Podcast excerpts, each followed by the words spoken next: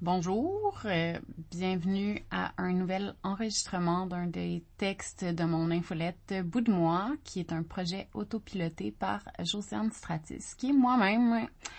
Euh, aujourd'hui, euh, j'annonce aussi qu'on peut commenter maintenant les posts si vous voulez. Euh, vous pouvez le faire si vous êtes dans les abonnés payants et si vous n'êtes pas dans les abonnés payants, je peux vous mettre dans ce que j'appelle les VIP gratuits avec plaisir. Euh, c'est ça. Puis j'ai dit si vous pouvez être gentil, ça serait gentil. Donc euh, voilà. on va commencer. Le, le texte s'appelle d'encouragement. Il a été publié le 26 avril dernier. On commence d'encouragement. Ce matin, j'ai reçu mes deux premières bourses à vie.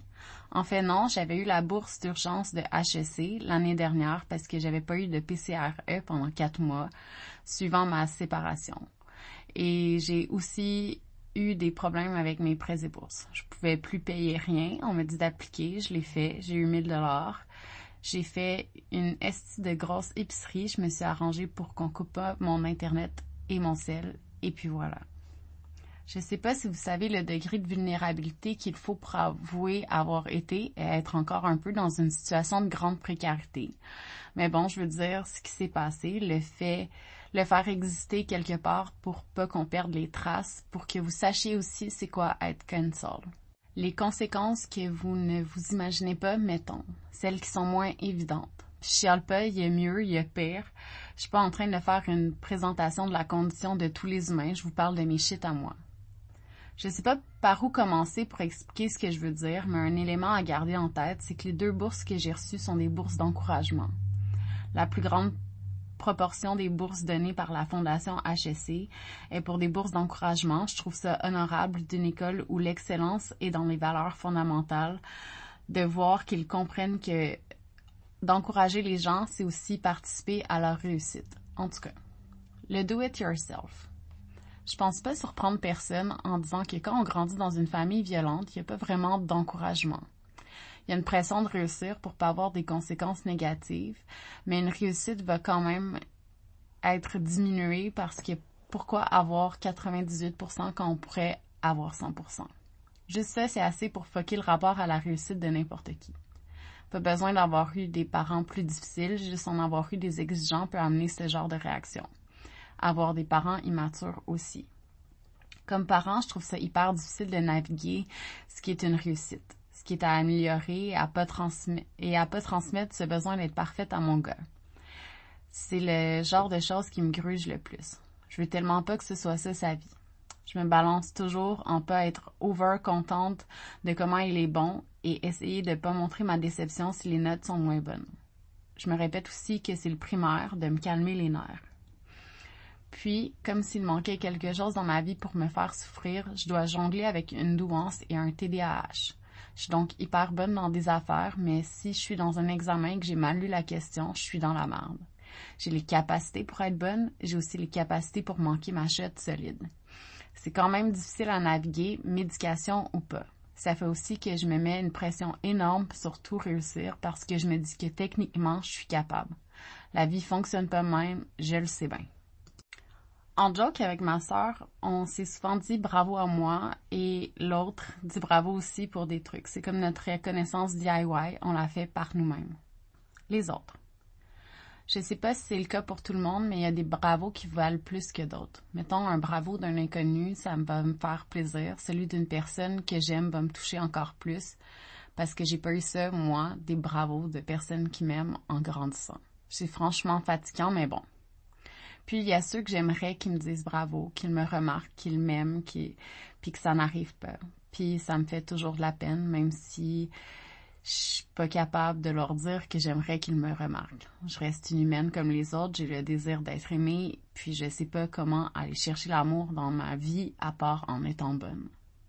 C'est beaucoup de pression essayer de se faire aimer, surtout quand c'est pas une chose qu'on contrôle. J'ai l'impression que quand on m'aime, j'existe. Je sais que c'est pas la bonne façon de faire.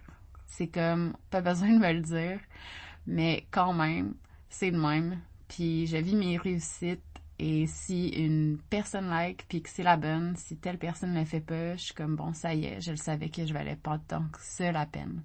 Quand le drama queen, c'est juste, c'est vraiment juste que je sais pas comment me faire aimer des autres.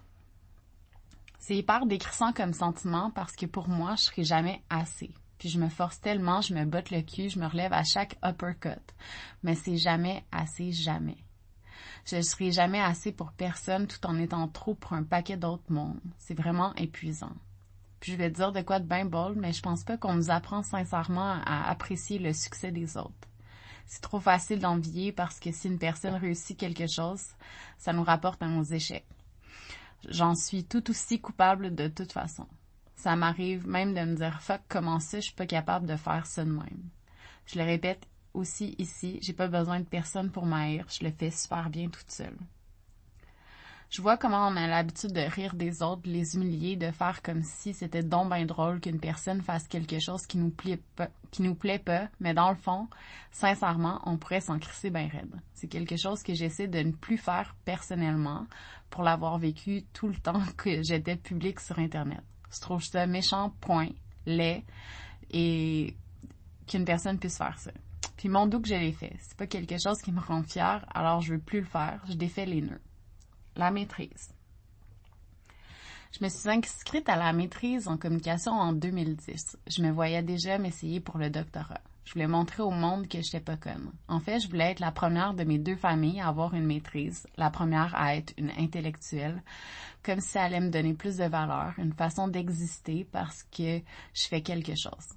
La grève de 2012 a été particulièrement violente dans mon département. Les dynamiques de pouvoir prof-homme versus étudiante me donnaient envie de me défenestrer régulièrement tout en ajoutant à l'idée que tu ne peux pas être cute puis intelligente, un concept que beaucoup de gens, hommes et femmes, ont de la difficulté à comprendre.